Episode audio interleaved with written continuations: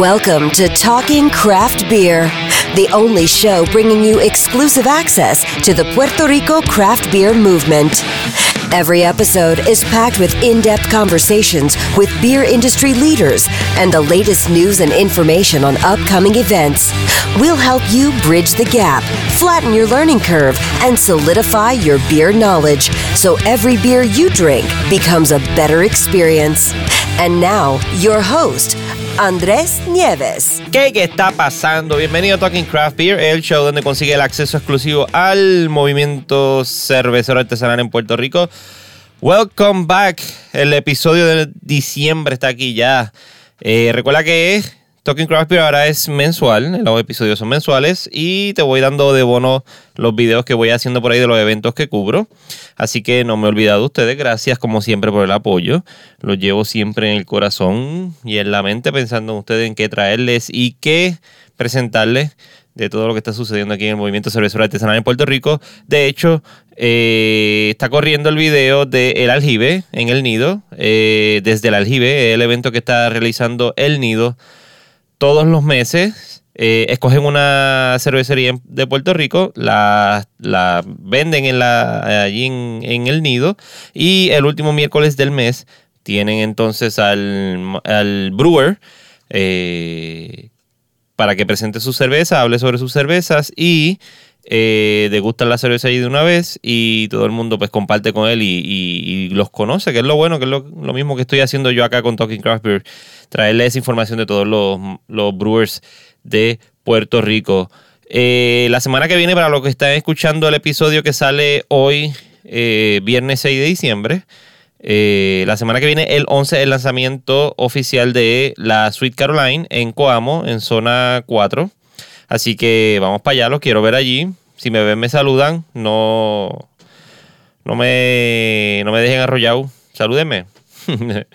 Nada, eh, otro anuncio, estoy, eh, me escribieron mucha gente cuando presenté la gorra nueva que hice, ya reemplacé la, vieja. Eh, díganme, escríbanme colores, me envíenmelos ya sea por email, andresa.talkingcraftbeard.com o me los pueden enviar también por Instagram o Facebook que es at Talking Craft Beer o por Twitter, at Talking Craft sin la R al final, porque no ocupo. Así que nada, déjenme saber qué más les gustaría saber. Vienen un par de cervecerías nuevas. Ya vi una de Ponce. Eh, está todavía quebradillas pendientes. Eh, Raiza y Aileen. Eh, quiero hablar con ustedes. La estoy poniendo en el spot aquí en el episodio. Quiero hablar con ustedes a ver qué está pasando con ustedes allá en Cabo Rojo. Eh, no se me pierdan, las queremos ver ya produciendo cervecitas por ahí para ir a, compartir con ustedes y apoyarlas. Estamos hablando en este episodio, eh, un invitado de Miami, Robert Rexach. Resach, ya no sabe ni cómo decirlo. Estamos hablando de lo que pasa, el estado de la nación cervecera en Estados Unidos qué está pasando, tanta venta, tanta compra de conglomerados grandes llevándose cerveza, cervecerías artesanales, eh, por qué lo hacen, ¿Qué, cuál es el business detrás de eso. Solo hablo con Robert, que él está viviendo en Miami. Es un cervecero boricua que está allá, tiene Beer Equas, es su página de Facebook, at Beer Equas. Vayan y suscríbanse. Hablamos de todo eso y hablamos un poco también de, de lo que está pasando aquí en Puerto Rico. Y una posibilidad que nunca la habíamos pensado, de que la cervecería más grande aquí de Puerto Rico, cerveceros, cerveceros de Puerto Rico y del oeste, imagínense que compren una cervecería local, imagínense de eso. No estoy diciendo que va a pasar, pero imagínense que pase, es el, tema del episodio. Así que si quieren escuchar esto y un par de otras historias más, eh, denle oído, préstenme su oído para que escuchen este episodio. Los dejo con el episodio. Bye. Hoy directamente desde Talking Craft Beer Studio me encuentro eh, con un invitado que viene de Estados Unidos, pero es boricua de aquí como el coquí. Y vamos a estar hablando sobre un tema bien interesante que está pasando en Estados Unidos. Eh, unas cositas bien interesantes que pasan con la cervecería allá. Y tuve que traer, le dicen en la industria el SME, el SME, SME. Subject Matter Expert, SME. SME. que ese no es el de Captain Hook. Eh, tengo aquí directamente desde Miami, las aguaceras, a, Robert Resach. Correcto. Resach, no Resac. Rexach. Rexach. Antes se conocía como pronunciar y ahora se olvidó del mundo. ha evolucionado. Bienvenido, Robert, a Talking Craft Beer. Gracias por estar aquí. Gracias por tenerme acá. Eh, Robert nos está visitando de vacaciones. Tal vez lo, todo el mundo lo conozca a través de ABC Beer and Cigar. Y ahora tiene una página de Facebook que se llama Beeriquas. Beeriquas. Beeriquas, eh, donde habla también a- con tu esposa, Aitza. Aixa, sí. Eh, habla sobre todo lo que es el beer industry, porque le encanta y, le, y Y- lo ama. Y compartir la que hay. y compartir la que hay desde allá de Miami. Y cuando le envían pa- un par de cositas de allá de, de acá de Puerto Rico para allá para Miami, pues lo, lo postea también. Eh, lo pueden conseguir ahí. ¿Cuál es el, el handle? At Beeriquas. Ah, Beeriquas. B-E-R- B-E-E-R-I-C-U-A-S. Beeriquas. Beeriquas. Eh, vayan para allá, denle like y para estén pendientes de lo que está pasando por allá con, con el mundo cervecero en Miami. Eh, Robert, llegaste a Puerto Rico. Finalmente, estabas loco por venir para acá. Sí, mano. Este, ha, si- ha sido demasiado tiempo. ¿Tú eres original de qué pueblo acá en Puerto Rico? Bueno, yo nací en Estados Unidos, pero a los 45 días de edad me mudó. me- mis padres me traen de vuelta a Puerto Rico. Yo nací mientras estaban estudiando. Mm, Eh, nací en Boston. en Eh, Boston. Boston. Go Sox. Pero, eh, me crié en San, en San Juan, en Santurce. En Santurce, San Juan. Sí. Qué cool. Sí. Y estudiaste. Estudié colegio aquí, universidad, eh, fui a Atlantic College, estudié diseño gráfico, fui a Sagrados en la maestría. Eh, digo, también estoy en Estados Unidos, fui a UCFI Ok. eh, y de- me desempeñó como artista gráfico tiempo completo, con siempre un pie metido en la industria cervecera, sea como consultor, sea como alguien que ha intentado lanzar algo aquí, pero la economía de Puerto Rico lo hizo un poco difícil, así que mi respeto doble y triple más para los que lo logran. A todo. Sí, mano. Y nada, me. Siempre me gusta meter un pie en la industria. Eh, aquí he consultado, he ayudado a traer algunas marcas de Estados Unidos acá para distribuidores. Eh, y ahora estoy posiblemente haciendo algo, algo similar, pero en Estados Unidos. Pero fuera de eso, sigo eh, artista gráfico como day job. Qué nice. Y eres delfín como yo. Yo me gradué sagrado también. Comunicaciones. delfín. Maestría, pero sí, de publicidad. Eh, no- lamentablemente no me gradué porque no defendí exitosamente, pero. A ver, María. Ay, Dios mío. No, no le quita el, el mérito a nadie después de tanta investigación y tanta Sí, cosa. y decidí, tú sabes qué, no quiero endeudarme más para esto. Exacto, olvídate de eso. Para que tres personas digan. ¿Sí o no? Sí, exacto. No, no val- no- no valió la pena. Exacto. Eh, mira, y cuando estaba acá de chiquito en San Juan, la pregunta clásica en Talking Craft Beer, ¿a qué olía tu infancia ahí en San Juan donde vivías? Salitre. Salitre. Salitre y diésel de guagua de la ama. Uh, ese es clásico. Eso me recuerda a mí siempre al aeropuerto. No sé, el área de llegada. Con Sí. todas las guaguas. Yo me acuerdo todavía, memorias en la Ashford, de todo lugar de chamaquito, en las guaguas de la más viejas, las que eran más redondeadas, Ajá. sentándose en los bumpers de atrás para coger pon gratis, chamaquito. Memorias. No yo, no, yo no hacía eso, pero los veía y decía, esas son la gente más cool cuando tenía los cuatro años de edad. Ajá, sí, pues uno lo ve en películas. O se agarran del bumper con una patineta o algo, pero... Back to the future. Mira, y mientras estuviste acá en, en- en Puerto Rico, antes de, de irte para Estados Unidos, eh, ¿de dónde surgió ese, ese amor o esa pasión por la cerveza Eh, que representas tanto en Bioricuas? La pasión a la, cer- a la cerveza me vino después de que de UCF que volví aquí para, para volver a estudiar en Atlantic College. Eh, yo no tenía es algo un poco raro. Yo no tenía carro, yo estaba a pie. Mi tío que me, era básicamente como un padre me, da- me- yo podía coger la boda de la ama de Atlantic College de la casa de ellos donde me estaba hospedando o quería, quería explorar un poco porque o sea, yo, estaba, yo me había ido a Puerto Rico por años y había vuelto y estaba queriendo, con el deseo de explorar. Me cogí la boda de la ama expreso hasta Viejo San Juan. Wow.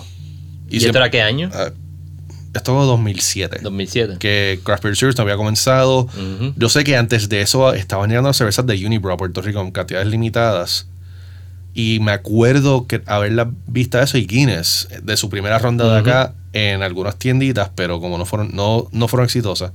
Pero eso también coincidía con el tiempo de la infancia de cerveza artesanal en Estados Unidos cuando eran todavía microbreweries. Ujú. Yo cogía la Guadarrama hasta Viejo San Juan, paseaba, tomaba fotos, hangueaba, entonces acababa en Old Harbor porque ya yo estaba cansado de medallas. Ujú. En ese tiempo yo tomaba las cervezas de Old Harbor o Henneken Oscura. La Dark. Yo, esa sí yo la encontré también. Esa- Estuve un tiempo con ella también. Esa le tengo mucho... Esa es especial para mí. y eso era mi, mi día a día. Then I got a car. ¿Pero qué le, qué le encontraste a esa cerveza que dije que... Tenía más sour. Se- Ah, ok, ok. Digo, yo había sido expuesto a cerveza artesanal antes en Estados Unidos. Yo viví en California brevemente y habían en San Francisco y habían craft beer bars en todo lugar, aunque no eran craft beer bars, eran mi- microbreweries o microbrew bars. Ujú. Toronado, la clásica, que es- imagínate el batey más sketchy y solo, cer- y, so- y solo craft beer. wow. Sí, el problema es que mi, yo, Más nébulo y... yo, yo tenía y el, con, y, la, una, y me acuerdo de la bellonera que tenía Ride the Lightning de Metallica, My Bloody Valentine y Bleach Nirvana. Eso eran buenas, eso, eso fue un buen periodo. Eh, pero yo todavía no tenía, yo fui un par de veces ahí y me, y me encanta todavía. Pe- Pero yo en ese momento yo no, tenía el paladar para cerveza artesanal, así que me tomaba una blonde o lo que sea. Tú me dabas una IPA yo no sabía lo que era esto. yo pensaba, mira, dejaron jabón en el vaso, bótenla. Pero como fui experimentando más, probando más, Old Harbor me abrió la puerta. Entonces, un día de 2008-2009, ya tenía carro, estaba paseando. Voy para el colmadito ese en condado en la Ashford, que está en un segundo piso, que es por una rampa que está por el Vanderbilt, frente al Vanderbilt. El colmadito. Se me olvidó el nombre. Pero yo entro ahí y de repente veo eh, North, North Coast y Anchor y, y me las compré, me las tomé y me las amplié y de repente est- estaba feliz. Y entre eso y el Harbor me resolví. Eh, fast forward creo que otro año más, estoy en Viejo San Juan con unas amistades y veo la taberna Lúpulo en su esquina original. La original, la original. Baby Lúpulo. la que Yoda, lúpulo. Lupulito. baby, baby Yoda lúpulo. Lupulito. Eh, y no entré ese día porque estaba con amistades y yo estaba como dura, I wanna check this bar out. No, tenemos que ir, vamos para el batey. Así que está bien. Pero una semana después yo estaba solo y fui. Y me encantó. Ahí conocí a Preston, a Chris y a Christy. Y nada, me convertí en un regular ahí, que es bien cómico porque eso coincidió con cuando yo me mudé para Guadilla por el trabajo, Ia. que está atrás en Honeywell. O sea, que tenías que trabajar, tenías que, te pasabas metido acá Y- y- cuando venía a la casa de tu tío y te metías entonces en, en Sí. Río San Juan. Sí. Y en Aguadilla al mismo tiempo, Guantentai Juan Tentay. eh, o la Lolas, que todavía existe, pero tiene dueños nuevos, era, tenían cerveza artesanal.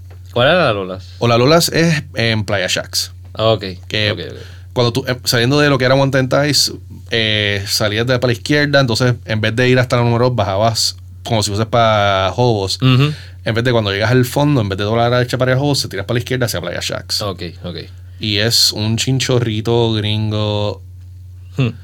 hamburgers and beer. Y era just paraíso. Porque tú estabas en la selva. Qué rico. Había gente ahí en caballo. Eh, el parking era en la grama donde podía. Donde consiguiera. Una vez ahí sin siquiera me arrancaron el bumper. Así de. Porque se llenaba tanto de mi pobre Jetta. Yo siempre quise un Jetta también. Ah, extraño ese carro. Mi, mi, De los viejos. mi tío todavía lo tiene y el año pasado lo cogí. eh, antes de este año, el año pasado una vez lo cogí prestado para darme vuelta. Ah, el mismo carro todavía lo tiene. Mi tío lo restauró. Ea. Está brutal. Qué brutal. Y pues esos fueron los que me abrieron el paso. Entonces eh, decidí, eh, fui invitado por una otra gente que querían comenzar un negocio de importación a Puerto Rico y llegaron a- bien, bien alto el proceso, pero no se completó por varias razones económicas que no quiero discutir, pero no logró. Pero en ese tiempo yo estaba probando cerveza todo el tiempo beer samples que nos mandaban cervecerías, íbamos para Estados Unidos para tratar de firmar cervecerías y íbamos a festivales, so, network. Ujú. Y me prendí una pasión. Sí que te, te insertaste literalmente en, en todo el mundo, ya sea de, de la misma cerveza y de la distribución de la cerveza. Y de importación sí, que lo encontré fascinante. Lo lo- un ejemplo fácil de los cerveceros se llevan bien entre ellos, aunque son competidores. Hay un sentido de comunidad. Ujú. Mientras tanto, los distribuidores se odian.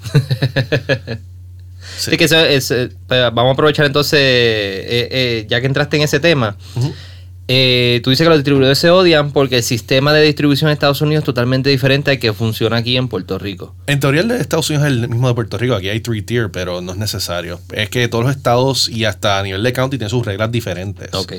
Hay estados que los, las cervecerías pueden venderle directo al consumidor sin tener que involucrar a un distribuidor entre medio. Y pueden vender la cuenta eh, sin tener que ir a un distribuidor entre medio. Mientras tanto, tener un distribuidor también, eh, algunos estados se obliga. Y también hay un poco de simplicidad porque si tú pagas un distribuidor, si no estás capturando los ingresos que, que sacarías por autodistribución porque vas a perder algo, pero tampoco tienes que meter una flota en vendedores. Sí, so- sopesa esas dos situaciones que tienes que considerar. Sí, Eh, o, o compro la flota y me gasto los chavos ahí, o le pago a alguien que me lo distribuya. Bueno, Y- no creo que le estás pagando. Ellos, tú se lo vendes a ellos, pero en vez, vamos a decir que tú das, y estoy hablando no números precisos, meramente números para eh, este experimento. Vamos a decir que tú, una botella te cuesta un dólar, y eso es para tener un número fácil. Tú se la vendes directo a la cuenta a 3 dólares. Pero si se lo estás vendiendo a un distribuidor, tienes que dársela a unos 52 dólares y ellos lo suben por encima para tener su margen. Sí, tú te agarras tu margen y ellos pues la- le hacen el, el, Tu margen es menos, pero te ahorras el cost, El el, co- el overhead adicional. overhead, Exacto. Y también te ahorras posiblemente el almacenamiento, porque es, eh, yo sé que en Estados Unidos, en las cervecerías que yo visito, el distribuidor está ahí semanalmente recogiendo todo para llevárselo, para ir a distribuirlo. Te está ahorrando tener que almacenar cerveza.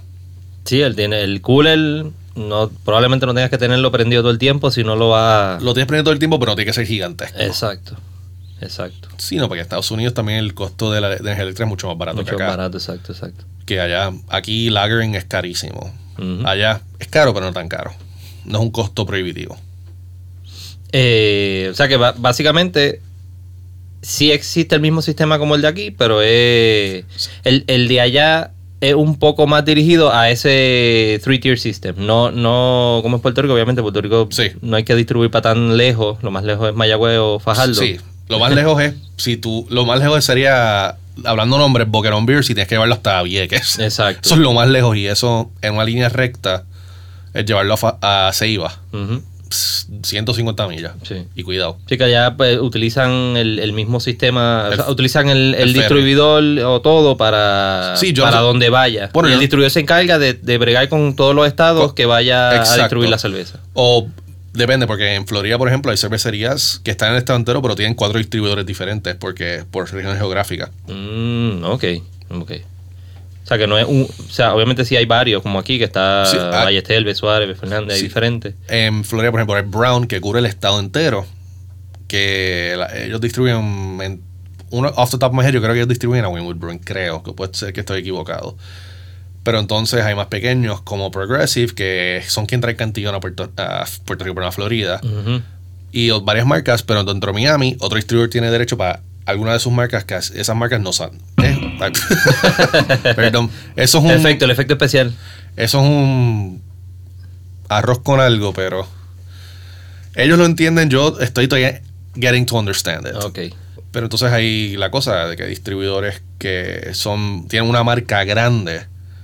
Que vamos a decir el distribuidor de- Budweiser, el distribuidor de Henneken, el distribuidor de Corona. Actually, idéntico a Puerto Rico. Ujú. Que ellos tienen su marca grande. Eso es su marca de volumen. De esa marca es lo que le deja que ellos operen. Y entonces cualquier otra cosa que ellos venden es icing on the cake. Ok. Ok. Sí que no... Y en el- No es que depende de todas las marcas literalmente para poder subsistir, sino la, la, la principal, la marca principal es la que los, Sí. eh, los mantiene. sí, pero es- en Estados Unidos también la gente dice que Puerto Rico es corrupto. Estados Unidos es igual de corrupto, si no peor en esto. Porque hay distribuidores que mismo Anheuser-Busch es el dueño, o si no, Anheuser-Busch es Juanito Bush, Billy Bush, los, los familiares de la familia Bush. Le cambian el nombre. No, no. eh, oficialmente, legalmente es una empresa aparte, pero es la misma familia que, que eran los de Anheuser-Busch, que son el Ajá, distribuidor. Ajá. Y, y- o son gente que firmaron el contrato en el 1930 y no sueltan esa, esa- esos derechos de distribución para nada. se acabó la prohibición, vamos a firmar, vamos a ser distribuidor, aquí. Distribuidor de vitalicio. Sí, y no sueltan. Así que es it's big money, big business politics, man. En Florida, hasta hace poco, hasta creo que el año antepasado, pasado, legalmente tú no puedes tener crawlers de 64 onzas. Eran 32 o 128 onzas. ¿Y por qué? Porque por una, por, no, no hay razón práctica, la razón era i- inoficiente para proteger a las cervecerías grandes. Pero qué daño le hacía un, un growler de 64 onzas a una cervecería grande. No, no hay daño, pero quieren, es, es propósito hacerle difícil a las cervecerías pequeñas. El propósito es competencia infiel. El propósito es hacerlo difícil para las cervecerías pequeñas. Esa ley se cambió con otras cosas que la, la, cerveza- la industria pequeña favoreció, pero al costo de que creo que hasta la misma cerveza que tú compras, en el- tú, vas, tú has ido a Miami, vas para un brewery, Eh, no. Pues si Eh, ahora cuando me fui de viaje iba a visitar a, a Pops y a Luis, pero el Uber me dejó arrollado en el aeropuerto dos veces. Sounds right. Eh, el- para la próxima, el, met- el metro te recoge en el aeropuerto de Miami Ok. y te dan Brickell, pero eso es otro cuento. Y estaba allá al lado. No, pero eh, si tú vas por una cervecería en Florida, tú puedes comprar una cerveza que fue hecha en la misma fucking cervecería. Y todavía se tiene que pasar a través de un distribuidor. Tal vez no es una transacción física, tal vez es meramente Eh, procesar, procesar. venta y reventa. Exacto. Como hacen, como hacen para inflar el precio de las bienes raíces. Venta, reventa, reventa, reventa de cantazo. Sí, que no es que tienen, no, no te tienes que llevar el, el, el shipment completo Sí. de cakes y traérmelos para atrás. Así es como, así es como yo lo entiendo. Y no te puedo decir que estoy equi- equ- equivocado, pero así es como yo entiendo que eso fue un peo también que todavía no se ha resuelto. Pero ahora se consiguen growler, growler de 64 onzas en Florida. pero irónicamente yo, yo termino prefiriendo los de 32 onzas porque lo puedo consumir esa tarde. Exacto. Sí, no tienen que Estas estar, dos cervezas. tienen que estar guardando tanto. Lo mismo que un crawler. exacto, exacto. Bueno, los visto que los crawlers se están pegando aquí. Se está moviendo. Se está moviendo. eh, yo creo que tú, tú fuiste que diseñaste el de lúpulo. Sí, el de La etiqueta. El diseñar la etiqueta del lúpulo. eh, vi, que Beerbox tiene ahora y el tap fue el primero, yo creo. Sí, el tap fue el primero. Eh, es, es lo lógico. Es lo lógico aquí en Puerto Rico para tú llevártela y consumirla donde sea. Si no, lo otro que hace lógica es las latas, como salió Surga ahora, o Boquerón, Sí. o World Harbor, que tienen todas sus latas. Y creo que Ocean viene ya mismo también con latas. Sí, eh, eh, eh, me han dicho que creo que están esperando algo, pero ya está, Ujú. ya quieren, ya están listos. Sí. Es lo más sentido que hace. A mí la botella me gusta, pero... La botella está linda para big formats. Exacto. Para big formats, para dar una belga. Yo no voy a confiar una, una alámbica de lata. no. Eso no existe, yo creo, pero. Algún loco. Elon Musk a lo mejor la hace. Bueno, cuando estuvimos, cuando estuvimos en Bélgica, yo no ve, tú no veías lámbicas de lata. Este, pero sí, se está moviendo bien chévere. Bien chévere. Y es un éxito. Es un éxito, es bien fácil de llevar para todos lados. Así, conveniente. Bueno, yo cuando primero comenzó Craft Beer aquí en, en Puerto Rico, cuando eh, Craft Beer Distributors estaba comenzando, eh, yo me compra- eh, iba para el 24 en Miramar, me compraba una lata de Manawit, lata de 12 onzas, y, la, y la policía pensaba que era un refresco todavía. Yo caminando por la calle tomando una cerveza sin problema. me pasó un guardia, ah, son refrescos, son una lata finita de medalla. Sí, no es dorada. Si no es dorada, no, o plateada. Plateada full, como la Coors Light. Sí. Bueno, y finita y versus gorda. Ajá, ajá. Eh, lo otro es la cuestión de los growlers, es de andar con eso. Tienes que llevártelo para llenarlo, para entonces virar Sí. para atrás. Los- Allá. Allá afuera tenemos growlers de una sola. de- tenemos una colección de growlers pequeña, pero vota- votamos la gran mayoría. de Cuando hubo el peo de Zika en Miami, eh, Concrete Beach, que le pertenece a Samuel Adams, básicamente para atraer negocios, que se encontró Zika en Winwood, estaban buy one, get one free growlers y te daban el cristal gratis. Y yo tenía dos o tres cajas de sus growlers Diantre. que terminamos regalándolas y botándolas. Mandé para Puerto Rico cuando no se consiguen growlers para poder llevárselas a Craft Beer Distributors a que te la llenaran ahí. Pero eh, la única. Veo el propósito, es algo clásico, pero no son tan prácticos como un crawler o como un, growler, un growler de aluminio. Pero también yo sé que hay negocios, especialmente de Estados Unidos, que no son muchos, pero hay, en particular uno, la gasolinera cervecería mía, mi Mendes Fuel, tú tienes que traer su growler. Ellos no aceptan growlers de afuera. No rellenan de otra. No, digo, ellos estaban, eso me molestó la primera vez, pero entonces yo vi que ellos te dan uno nuevo y el viejo lo limpian y lo ponen autoclave. What? Sí, lo esterilizan. Ok, Mira. I'm cool with that. Sí, sí, no. Pero le, sigue llegando con el tuyo como quieras. Eh, El problema es que te den uno que tenga. de- digo, si lo chequean. Si No. te dan uno que tenga la, estos que sellan, como el que yo tengo ahí, que sellan con, con presión. Que la goma se le daño o algo. No, ellos, eh, es como el de, el de Brutal Experimental ese. Ajá. Es como ese que estoy seguro que vas a mostrar una foto en el podcast. Con- que se sella Con tapa, con tapa. ordinaria, pero entonces le ponen tape eléctrico que permite que nada no, no entre aire. Oh, ok. Lo- le ponen como dos o tres veces con tape eléctrico y eso lo sella full. sí, sí, que no lo deja salir. También hay algunos lugares que le ponen eh, plastic, eh, heat shrink. Y entonces le, Ujú. pon- le ponen con un heat gun y te la sellan arriba. Sí, como los. Como los papeles de. ah, Como los papeles, como los cables de eléctricos. Sí, exacto. Es, un, un heat transparente con un plástico bien suave.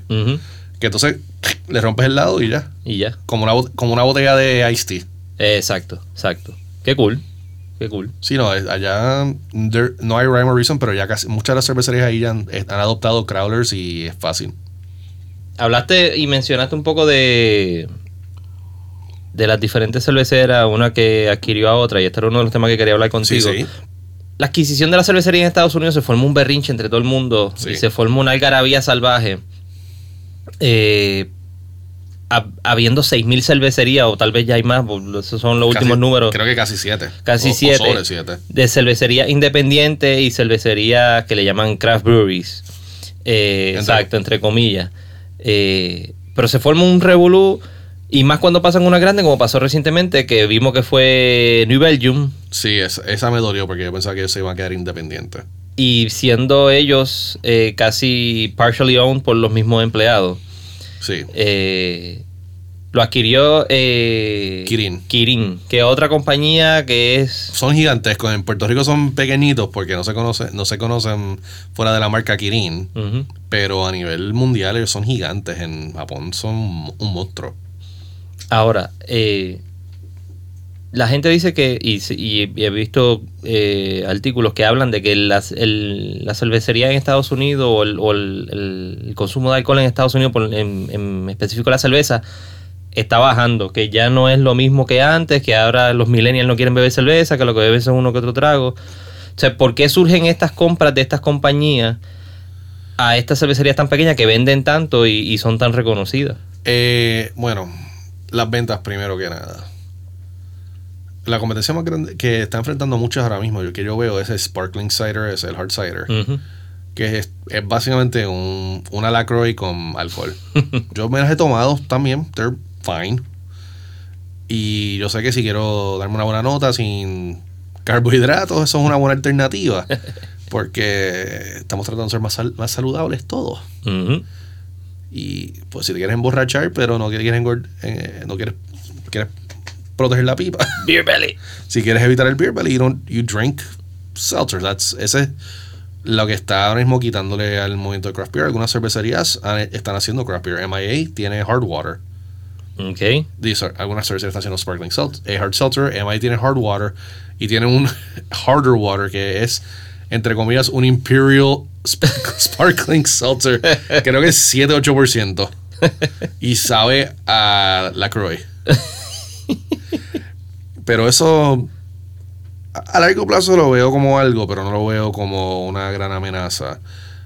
Eh, en muchos mercados, tienes que acordarte que en Esta- Estados Unidos, para propósitos de cerveza, no es un solo mercado, es múltiples mercados. Ok. Cada estado, cada eh, área metropolitana, cada county, so on and so forth. Eh, en los lugares que ya están sobresaturados, vamos a hablar de California, el oeste de Estados Unidos en general, Colorado. Florida está llegando a ese punto, pero no todavía. Todavía en Florida hay espacio para crecer, para crecer porque es el estado de cuarta, cuarta población y Texas creo que todavía hay espacio para crecer. Pero estos lugares que ya llegan a su punto de saturación, para sobrevivir tienen que juntarse. Tienen que consolidarse, por ejemplo, Canarchy, que esos son varias cervecerías regionales que se han consolidado bajo una bandera eh, para sobrevivir.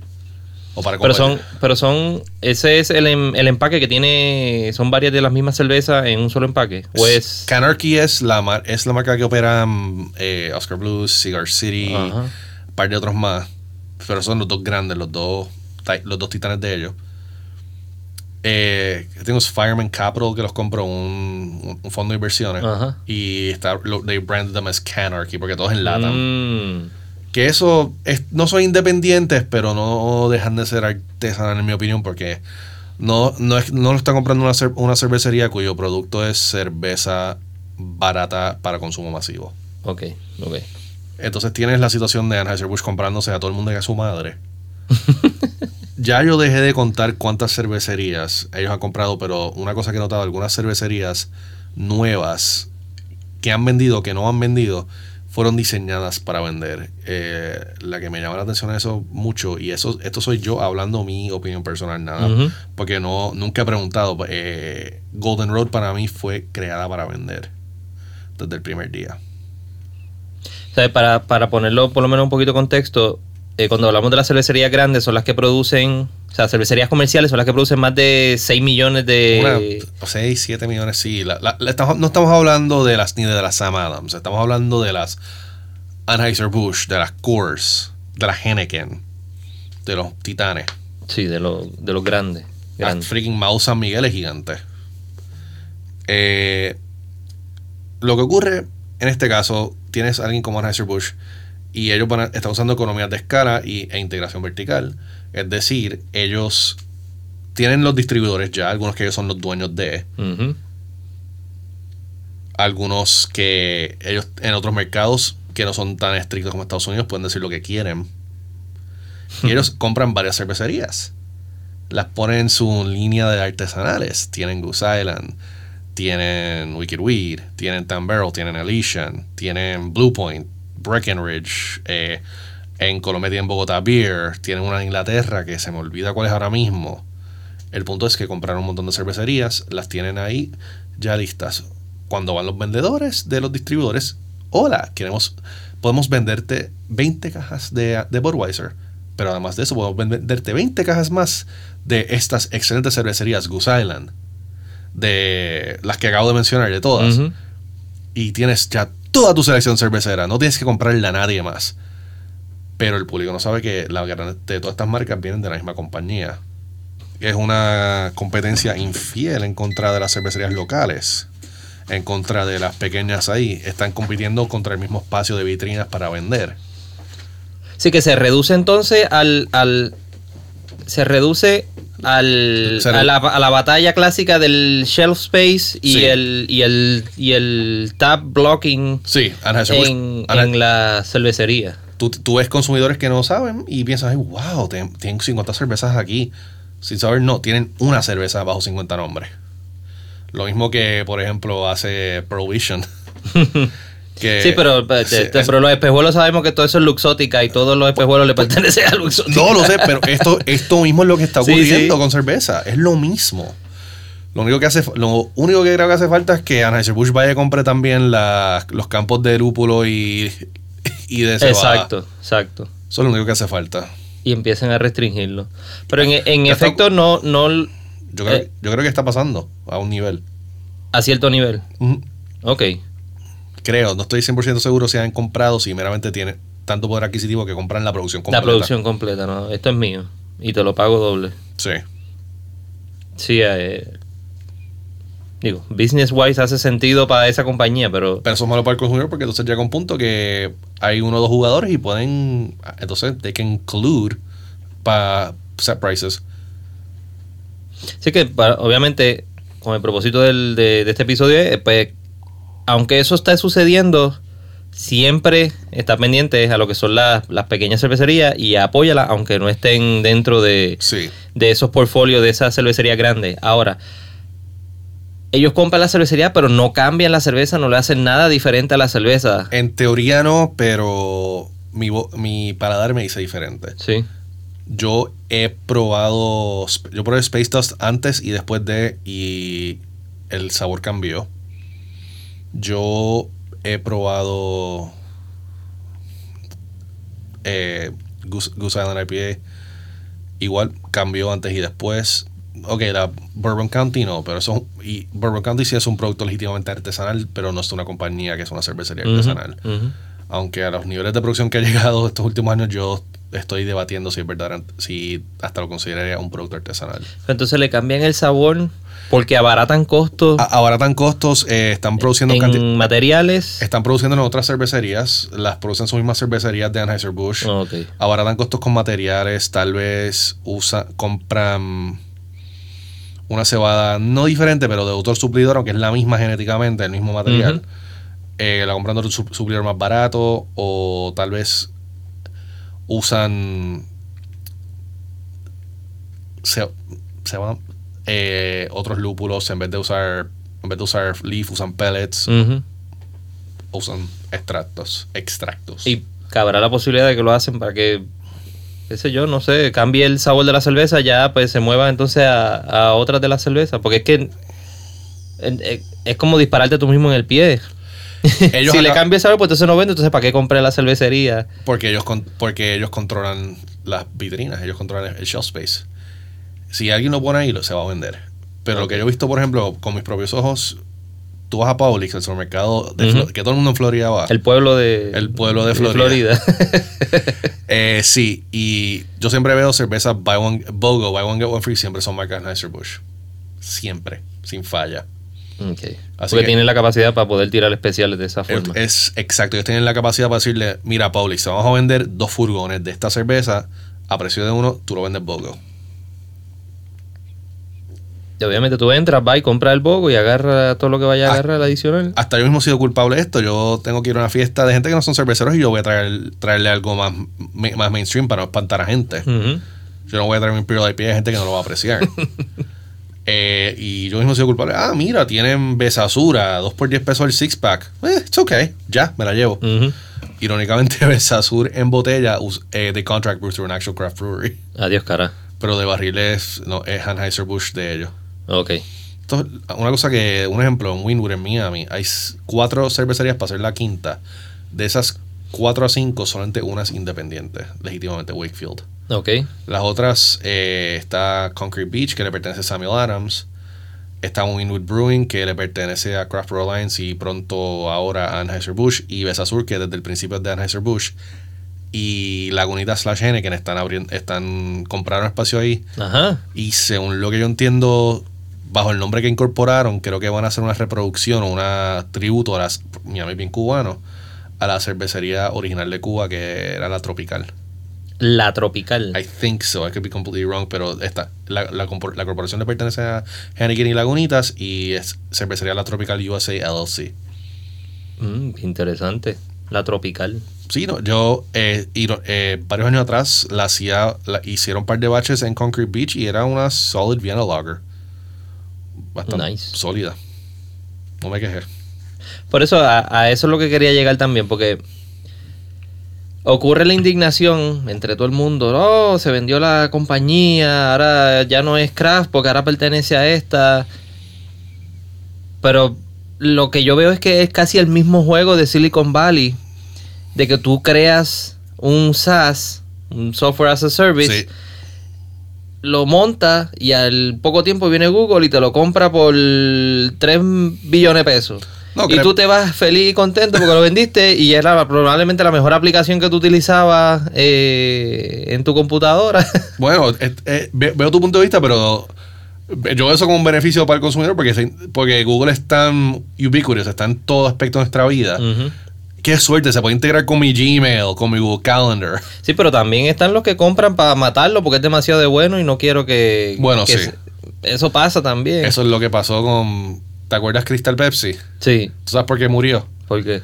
Por un producto de Coca-Cola. Hicieron Tab, eh, creo que se llama Tab Clear, era tan malo. Y salió a la misma vez y la asociación era tan. La gente los asociaban los dos porque Ajá. que eso mató a Crystal Pepsi. Eh, rayo. Yo veo tal vez. ah, ay, coño, es que no quiero- a mí no me gusta más hablar de negocios puertorriqueños, pero yo veo. las cervezas de- del oeste están. No he probado nada bueno de ellos. Yo estoy loco por entrevistarlo y entrevistar al, Pero yo. al brewer. Pero todavía no he tenido el chance. Y no he ido a ninguna de las actividades de ellos digo, todavía porque no. Medalla, ni me ha invitado tampoco. Medalla siempre es y siempre será mi cerveza barata favorita. Yo la adoro. Ujú. No he probado nada del oeste que me ha gustado. Me, Magna me gusta. Pero tal vez, no, sé- no sé. Sí, lo- pero, pero Magna no está dentro del portfolio de, del oeste. No, pero, eh, sí, no, lo, lo del oeste yo entiendo el punto de vista, pero eso es lo mismo que está pasando. Tú tienes vendedores de cervecería de Puerto Rico que tienen mucho más shelf space que los otros. Ellos van a van a empujar. eh, Los de cuando ya estén en full producción, tengan algunos productos que valgan la pena, va a ocurrir aquí. A mí no me sorprendería que la cervecera vaya, ¿sabes qué? Me voy a comprar una artesanal de Puerto Rico y voy a hacerla en Mayagüez. A mí no me sorprenda que eso ocurra en los próximos dos o tres años. Y tumben, Y tumben una así. tumben del oeste o O la interna, la interna del oeste. la hagan por del oeste. O, o- o otra marca nueva. Eh, da- Fíjate, yo nunca. No, no, yo Y- nunca. y digo que me da que cervecera Puerto Rico a nivel estadounidense, que estamos hablando. No había pensado ese punto de vista. Me está, me está interesante. Nunca había pensado eso, que, que ocurriera eso de- en algún momento aquí en Puerto Rico. A mí, no me, a mí no- me sorprendería que Anheuser-Busch fuese a comprar a alguien aquí. Pero no me sorprendería que cervecera a comprar a alguien, alguien, alguna artesanal de aquí porque hace sentido. It just makes business sense. Tú tienes una marca con, con, cre- con credenciales que ya tiene su fanaticada. O que tal. Y que no se ve tan polished, tan pulida y tan linda como del oeste. Ujú. Sí, es el, el dungeon sound de, Eh, del es- micrófono. Pero entonces veo que en otros países, eh, España en particular, las, cervecer- las cervecerías na- nacionales están haciendo productos artesanales, pero no lo están vendiendo como artesanal. O lo venden como estrella o whatever. No estrella dan, pero estoy usando eso como un ejemplo. Que ellos, ellos, eh, fue, no fue Alhambra que tiró dos artesanales hace poco. Alhambra, sí. Me respeto que por lo menos están, no están tratando de esconder que son, de lo que son. Blue Moon, mucha gente aquí en Puerto Rico todavía no sabe que eso es de Coors y, y ha sido Coors desde el primer día. Y yo no veo a los distribuidores aquí haciendo un esfuerzo para educar a la gente que, esto, que eso es de Coors porque no les conviene. Sí, porque una cerveza más no es tan, diría yo, complicada como la mayoría de la gente ve las cervezas artesanales, complicadas en comparación con una medalla o una Coors Light. Sí. Eh, pero tiene como, tiene un poco más de sabor y tiene más, más cuerpo para poder... ¿Cuál? La Blue Moon. Sí, la Blue Moon es una, es una solid mass-produced Belgian wheat. A mí me gustaba mucho. Eh, cuan- cuando yo iba a Estados Unidos yo me la tomaba antes de, de yo vivir ahí, pero ahora hay tanta variedad, tanto producto local donde yo vivo. Yo Es rara vez que me estoy comprando algo que no es producido a 200 millas de donde yo vivo, en Miami. Y en tu experiencia, ¿cuán fuerte tú has visto esa, esa pelea del shelf space en... No he visto la pelea entre distribuidores, pero lo que yo he visto, una gasolinera cerca de mi casa, antes tenía dos o tres artesanales locales, dos o tres artesanales nacionales y las, las marcas macro, más uno o dos imports como Corona, Heineken. Ahora yo, yo, yo esa misma gasolinera, el 100% son productos de Anheuser-Busch. Pero tú no lo sabrías. Tú- Ujú. tú- yo estoy en una gasolinera ahí, ah, mira, Bud, Bud Light, Ten Barrel, Elysian, Goose Island, todos de la misma marca, todos del mismo distribuidor. Con suerte, antes encontraba New Belgium ahí, ahora ni eso, ni eso cuenta. Hmm. Y eso es una gasolinera, supermercado Supermercados, eh, Publix cerca de mi casa. o liquors que tenga... Liquor Store van a tener una buena selección. Eso sí, eh, los Liquor Stores buenos siempre van a tener una buena selección. Vete por un Total Wine, eso tú vas a tener todo. Aunque la selección de cosas locales y haces de cosas bien high-end no van a ser muy comunes. Tú vas a tiendas especializadas para esas. Pero tú vas a un liquor store eh, dedicado a cerveceros estilo Beer Box aquí. Ujú. En Miami eso sería Union Beer Store, sería Box Elder. Va a tener una muy buena selección artesanal, catered específicamente, verdadera artesanal. Sí que ese es el otro el otro lado de la moneda. Pero- pero porque mi- sucede, sucede eso que me estás diciendo, por lo que estoy entendiendo que me estás diciendo, sucede eso de que está todo ese shelf space ocupado por esa, Sí. por ese distribuidor, esa compañía principal, pero hay otros sitios que puede ir a buscarlo, o sea, no, no es que Sí, pero tal vez por la conveniencia vas a ese Exacto. a ese garaje y quieres conseguir todo ahí, si no tienes que guiar un poco más, pero pero sí. cerca de mi casa tengo 40 gasolineras, como 20 liquor stores, 20 supermercados. tres tiendas de cerveza artesanal. Y yo vivo en un área en el centro de la ciudad que es bien conveniente para mí a esas tres. Si yo, vivi- si yo fuera en que vivía más en el campo, más en suburbia, me jodí, esas tiendas no están ahí. Tengo que comprar lo que está en Publix, tengo que comprarme lo que está en, en la gasolinera. Y esos productos no pueden competir. Sí, que tampoco es que va a ir a la cervecería directamente porque quiere consumir, qué sé yo, otra cerveza de otro, de otro estado. No necesariamente, quieres, quieres probarte algo bueno, pero lo que hay es lo que hay. Tú vas a Publix ahora mismo, sí vas a ver dos o tres cosas artesanales legítimas de como Rome City IPA de Brew Hub, eh, cosas de Brew Hub, pero entonces la gran mayoría de las cosas ahí van a ser de Anheuser-Busch o van a ser de Coors. Yo voy a la, yo voy a la fila ahí, estoy visualizándola. La fila, la selección de cerveza tienen dos, dos eh, vitrinas de cerveza en cooler, una a la izquierda y una a la derecha en Publix, en el supermercado cerca de mi casa. El de la derecha son todas cosas obviamente macro. Ahí están Corona, ahí está Bud, Bud Light, Coors, Michelob. Esa no existe. Ignoramos esa. La de la mano izquierda es un poco más pequeña, tiene tres filas. Abajo vas a tener Blue Point, New Belgium, vas a tener Cigar City. Ok, Cigar City, una de tres. La próxima vas a tener Brew Hub, vas a tener Goose Island, vas a tener Wicked Weed. Una de tres. Arriba vas a tener White Claw, que eso no cuenta. vas a tener Blue, vas a tener Baby Breckenridge, vas a tener tal vez otra Cigar City y una más de Anheuser-Busch. Todo ese espacio vino de un distribuidor probablemente, tal vez dos. Y de ese espacio, solamente la única verdadera independiente ahí que queda es, son las de las de Brew Hub.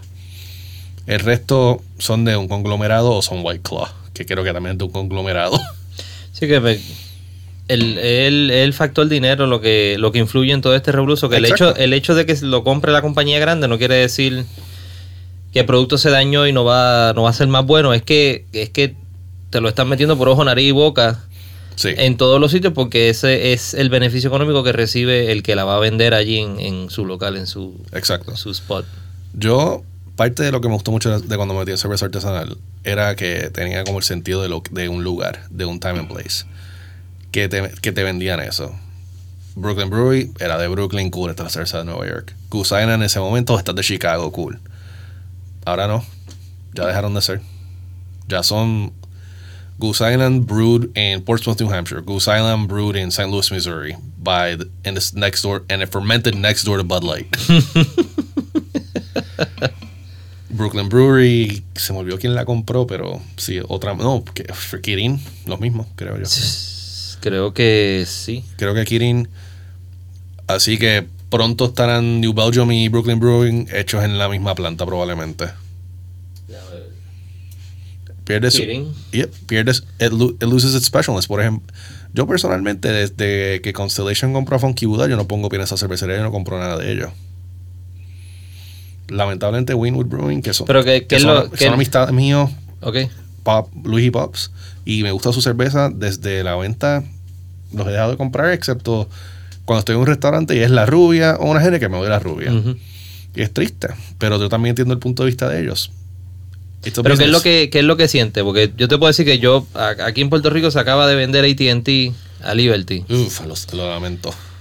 So ATT se va. Y yo me siento como, como si me hubiesen traicionado en un deal. ¿Qué es lo que siente? Traición. eh, o sea, no quiero decir ustedes eh, Yo- allá en Estados Unidos cuando sucede eso. Yo me siento, un personalmente me siento un poco de traición.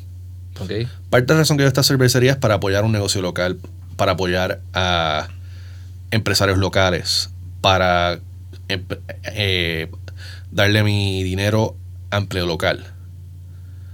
A mí, si gente para de ir a Wakefield, se pierde una compañía entera. Si esa misma cantidad de gente que iba a Wakefield para de comprar productos de Anheuser-Busch, nadie en Anheuser-Busch va a perder un trabajo. Es así, es, eh, para mí es así. Yo quiero apoyar a esta gente. Yo veo a esta gente todos los días. Muchos los considero amigos. Sí, el concepto de familia que, que siempre está presente en todas las cervecerías artesanales. Sí. Ese concepto de familia. Sí. y yo sé que esta gente, que los que muchos venden porque coger una deuda inmensa para lanzar el negocio o ya están mayores, algunos de los originales, ya, están mayores, quieren retirarse, no, no, no tienen la confianza con sus hijos o con empleados para darle la compañía, así que la venden. Ujú. O quieren dejar... Sí, que no tienen otra salida. O sea, no- Exacto. No, no puedo hacer más nada, tengo que venderla. Sí. Yo sé que tú quieres la cerveza, pero no. Esto es un negocio para mí, esto es mi vida. Sí. No, por eso es que yo no critico a los... No me gusta que vendan, pero no los criticaré a los seres humanos em, que han vendido, porque yo sé, yo no sé qué les está... Qué, ¿Qué situación tienen? ¿Qué situación tienen? Tal vez necesitan el dinero, tal vez quieren hacer otra cosa. No los voy a criticar. Somos, yo he hecho cosas que gente, en mi vida que gente va, no va a respetar, que van a criti- que criticarían. Yo no soy así, yo no voy a criticar a ellos. Y, Te ser honesto, si yo fuera un cervecero y una cervecería y Ana me ofrece 100 millones, yo mismo la vendo. Bye. Ahí está mi precio, 100 millones de dólares. y sería un hipócrita por hacerlo, por decirlo. por- pero eso es como me como siento ese tema. Es que el- ese mismo el, el sentimiento que quería llevar no es el hecho de que la vendieron, el hecho que la está agarrando una compañía que no la va a representar lo que es la cervecería eh, en su esencia. Para ellos es otro producto. Para ellos es otro producto, exacto. Exactamente. Pa- pa- eso es, sí. Va- vamos para Best Buy, ¿cuál televisor quiere? Exacto. Vamos para vamos la tienda de cerveza, ¿cuál cerveza quiere? En vez de esta cerveza de aquí. Esta cerveza apoya negocio, apoya empleo local, esta cerveza apoya etcétera. Yo entiendo, por ejemplo, el New Belgium, el empleado dueño con menos que menos va a recibir, todavía va a recibir 100 mil dólares. Sí. Sí, la, la, la mínima participación que tiene en la compañía, el, eh, la, el- la cantidad de dinero que recibiría por, por el revuelto de la compra sería eso. Casi 100 mil pesos por las acciones que tiene. Sí, no, yo. Pero me está asustando eh, viendo el diagrama que, que sale por internet, que veo que, que ya compañías que no tienen nada que ver con cerveza se están metiendo. Lo de Fireman Capital, ellos abrieron Canarchy. Pero Kirin es una subsidiaria de Mitsubishi. De Mitsubishi. Mano, ¿qué, ¿cuándo tú crees que Amazon va a abrir su propia cervecería? Y no pagará impuestos porque es, es- tan hábil. Es Amazon. bueno, ento- Sí, el mismo, el mismo diagrama. Yo no sé si tú has visto el de, el de, el, el de la comida, que Nestlé tiene un montón de cosas, tiene, Sí. va- tiene hasta café aquí ahora, se está quedando con el café en Puerto Rico. sí. Eh, eh, Sí. eh, tienen todo, tienen todo y la gente sigue comprándolo lo más bien, pero la cerveza se siente ese cantazo más fuerte. Es como que, como tú dices, la traición es más... ah, no es traición, no es traición de ellos, como tú dijiste, no es el, no es el que la vendió, el dueño original. Sí, no, Porque ese fue su exit strategy. O sea, ahí fue que le. Bueno, vamos a decir, yo abro una cervecería, cojo prestado a mi padre su retiro entero. Yo tengo que pagarle eso. Yo no voy a ver si yo abro esa cervecería, le va bien, pero todavía no le estoy pagando a mi papá lo suficiente para poder vivir. Yo, como hijo, voy a vender la cervecería a quien la venda para devolver los chavos a mi padre. Yo entiendo eso. Yo, vamos a decir que yo cogí prestado al banco 3 millones de dólares. Ah, pero los bancos me dio unos términos bien duros. Si es salirme esa deuda, entiendo por qué vender. Si yo tengo ya, si yo abrí cervecería a los 30 años de edad, ahora tengo 72, ya yo quiero nada más que ver con esto, yo quiero viajar, el, viajar el tiempo que me queda, voy a venderla. Tío, entonces ahí como Ballast Point, ofrécele mil millones de dólares, cualquiera vende. ¿Cómo te- la, la quiere? ¿La llave ahora la quiere? Toma ahí. ¿La quieres? Mira, Hay como cinco cervezas fermentándose. son tuyas, bye. Son tuyas, nos vemos. Exacto. Eso es como es. Hay, del lado humano hay razón por qué vender. Vende, está bien. Pero no cuentes, no cuentes como mi cuenta como mi con mi apoyo como ser humano si te conozco. Pero no cuando me cuentes conmigo como consumidor frecuente después de eso. Qué fuerte. Y me duele porque. Me duele. Porque a mí me encantaba Goose Island antes, antes de que vendieron. Pero poco a poco, ya para el año se notaba la diferencia del sabor. Sí, yo eh, no sé si este diagrama específicamente que hay aquí. Voy a tratar de buscar uno más actualizado y que tenga todas las cervecerías para que vean para que vean cómo es que está distribuido eso en Estados Unidos y no Estados Unidos porque eh, en, en el mundo completo En el mundo. a nivel tiene mundial. cervecería en, en todos lados. Han comprado cervecería en todos lados del mundo. Sí, no. Eh, freaking Anheuser- AB InBev está a punto de. Y además de eso, porque por InBev solamente, del lado belga, de la ecuación, ellos tienen decenas y decenas de marcas que están descontinuadas hace años que ellos van a traer de vuelta. Yo creo que ellos van a volver a traer el Goose Bellevue. Anheuser-Busch va a tener un Goose, una alámbica. Mm. Y eso yo, en mi mente me hace loco porque hacer un Goose bien requiere tan, una alámbica bien requiere tanto esfuerzo, tanto tiempo. Para una compañía como Anheuser-Busch que todo lo que mira son números, eso va a encontrar su No modelo. hace sentido, exacto. Exacto, no hace sentido. Ve- Vete para Cantillon, que ellos tienen ahí barriles más viejos que yo. A menos que vayan a, No, a venderla carísima. no, no, no, no estoy hablando que la compres, estoy hablando que tú vas para Cantillon, tú vas para Dry Fontaine, ellos tienen barriles mayor que yo. Esas, ellos, las arañas que viven en los barriles ahí, manteniéndolos limpios, Tiene más linaje que, tienen más... que, que nosotros.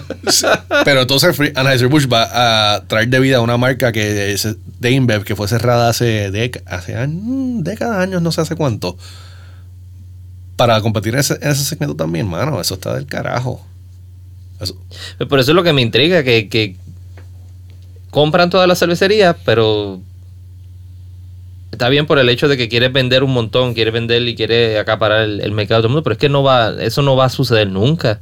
O sea, con, con 7000 cervecerías independientes en Estados Unidos solamente. en Estados Unidos solamente, ¿cómo, cómo, cómo tú pretendes hacer eso? O sea, ti- tú tienes que comprar espacio en, en todos lados para lo- evitar que no, que no vendan. Anheuser-Busch lo tiene. Tiene ese espacio, tiene la capacidad. Y si no la compran, eso, eso es un monstruo. Ellos son un mon- Eso es un. It is a monster, man. Y, pero entonces la cosa cómica, algunas marcas aquí en Estados Unidos, que las vemos como artesanal full, las de Double Morgat, por ejemplo, la Omegan, la Boulevard, en Bélgica, ellos son- en Bélgica ellos son gigantes. En Bélgica ellos están en todo lugar con marcas que tú nunca has visto. Y además de eso, hasta tienen una cadena de pizzerías. La misma gente de Inbev. No, no, no, no. Estoy hablando de Duvel ahora, que Duvel, Ah, de Dubel, de Dubel. que Duvel tú lo ves aquí y tú piensas que ah, eso es pequeño. No, Sí. eso- ellos son igual de grandes, no, no igual de grandes, pero son bien grandes dentro de Bélgica. Ellos serían como la cervecera de Puerto Rico de Bélgica, Ok. que es la, es la nacional, la que le gusta a todo el mundo, pero con pizzerías. que le usan la levadura de la cerveza en la pizzería, en la pizza, Ajá. en la masa. Mira qué cool. Bien rica. Ah, Eso sí le doy. Ese ese tiene un punto ahí. Ok, you make good pizza, you're forgiven. Pero vamos a ver qué en este diagrama. Sí, Heineken son monstruos también. Eh, Carlsberg, yeah, they're pretty big. Kraftwerks es interesante porque eso son una cadena de brew pubs. Sí, que no son literalmente cervecería. No, sí, no, bien rara. Yo en mi vida no creo que he visto nada de ellos empacados. No, mentira. Eh, maybe the Gordon Beer Stuff. Creo que lo he visto empacado en algunos mercados. Eh, Founders y Avery, eso son de Mau, que es grande también. Mira, y Constella- eh, ah, Four Corners es de, de Constellation. ¿En serio? Bueno, o sea, el gallo de Four Corners o no. Es algo. Es algo. Mano, lo de Funky Buddha, yo entrevisté para un trabajo con ellos en el 2015 en Florida. Ujú. 2015-2016. Shit. 2016 sí fue. 2016 como para principios de verano. Y me entrevisté en la oficina del presidente del, del CEO. Eso fue antes de que ellos vendieran. Y tenía un calendario en Greaseboard atrás. Meeting Anheuser-Busch InBev. Meeting Coors. Meeting Constellation. Él ya estaba listo a vender. Yeah. Ni lo escondió. Te metieron ahí, te, tenía el insight. Sí, eso. es- yo, yo tenía una idea que ellos iban a vender porque ellos están bien pulidos, bien. Empaques que vendían, nombres cool, producto cool, producto decente. Era bueno, ahora bajo decente. Y yo supe. Yo, ellos me dieron el olor que iban a vender, pero no, no los conocía muy bien porque yo estaba recién mudado a Estados Unidos y entonces estaba finding my feet. Ujú. Y se confirmó ese momento. I'm like, yep, they're out. Se fueron. Sí, no, pero sí, lo bueno es que hay muchas independientes, muchas independientes buenísimas que se pueden seguir apoyando y voy a seguir apoyándolas. Y, a ver, y con, gracias a Dios vi- vivo bien cerca de uno de los mejores independientes a Wakefield y a Tripping Animals, que cuando vayas para Miami, check them out. Wakefield y Tripping Animals. Tripping Animals. Los Tripping Animals están en Fort Lauderdale, que son buenísimos también, pero dentro de Miami proper, dentro de Dade County, Invasive, coño, es que hay tres cervecerías con nombres similares. Tripping Animals, Strange Beast, Invasive Species. Tripping, eh, my- eh, Tripping Animals es de Miami, sí. Esa es en- eso es un venezolano, creo que un venezolano que la abrió y se especializa en unos sours brutales. Mmm. Ya, entre qué rico. Wakefield se conoce por sours y se conoce por stouts. Todo bueno. Aunque su hizo un NIPA eh, Slamming Bones que es buenísimo. En Broward County me estoy tirando mucho ahora a Invasive Species, pero vamos a Odd Breed que se especializan en, en fermentaciones espontáneas alámbicas estilo cantidad. Nice. Bien, bien poca gente la conoce y quiero que se quede así para que pueda conseguir su cerveza sin problema, pero entiendo también que necesitan clientes para que siga Exacto. creciendo. Lo bueno es que el producto es buenísimo. Sí, lo que estamos hablando ahorita, que también por lo general no tienen el capital para estar haciendo anuncios de televisión, estar eh, poniendo billboards en todos lados. O sea, Sí. el mercadeo siempre es mucho más difícil para todas esas cervecerías pequeñas. Tío, pero las redes sociales no cuestan nada. Pueden costar nada. Pueden costar nada, sí. Puede costar nada, puede costar poco. Tú puedes hacer buenas campañas en redes sociales con bien poco dinero. sí. Eh, y también los, odio decir, los beer influencers que... ugh. sorry. Eh, los beer influencers, Beer Geek me caen bien. Los beer influencers que van y se... que los beer bro influencers son los que me caen mal. ¿Los beer qué? Los Beer Bro Influencers, que hay este grupo en South Florida que ellos van y se compran, van para releases y se compran todas las cajas de y para su grupo. Adiós, cara. Eh, en este último, ¿Pero a qué hacen? ¿Review y ya? re- reventa. Se quedan con partes, revenden y, trade, y they trade the rest away. ¿Pero qué influencer eres tú ah, revendiendo cerveza? No quiero, no quiero decir nombre porque no quiero perder, no quiero... Tú eres un trader, es lo que tú eres. un dicker, un dickering, ¿eh? No, es que yo no, yo no quiero, es que yo, yo no quiero meterme en problemas porque yo les he dicho a, a su cara a alguna de esta gente que no me gusta eso, pero tampoco no, no voy a dejar de ser amistades. Eh, I'm friends with plenty of people I disagree with. Ujú. Pero es- una de estas personas, que este no me cae bien, pero tampoco conozco su nombre, pero lo veo siempre. Eh, el último release de Miami Madness, que esa es la cerveza once a year, que todo el mundo hace fila en Wakefield para recogerla. Que en años anteriores tú esperabas 8 horas en fila. Este año fue a Wristband, que tú lo eh, te inscribías antes, pero también puede ser proxy. Este tipo estuvo con las fotos de licencia de conducir de toda su familia para ser proxy. Y cuando llegó hora de comprar tenía como 20 wristbands en su mano. Qué charlatán. Y se llevó con cajas de cerveza. Qué charlatán. Usaría otras palabras, pero sí. Pero entonces, es otra no, cosa. no sería eh, esa, esa parties de release o esos eventos de release, no sería, no, no es como discouraging para, No, para por- el consumidor regular. para consumir regular, digo, there were still enough to go around. Gracias a Dios. Porque después de que todo el mundo los con wristbands cogió, habían suficiente porque gente volvió a repetir. Yo repetí y compré un par de botellas más. Ok.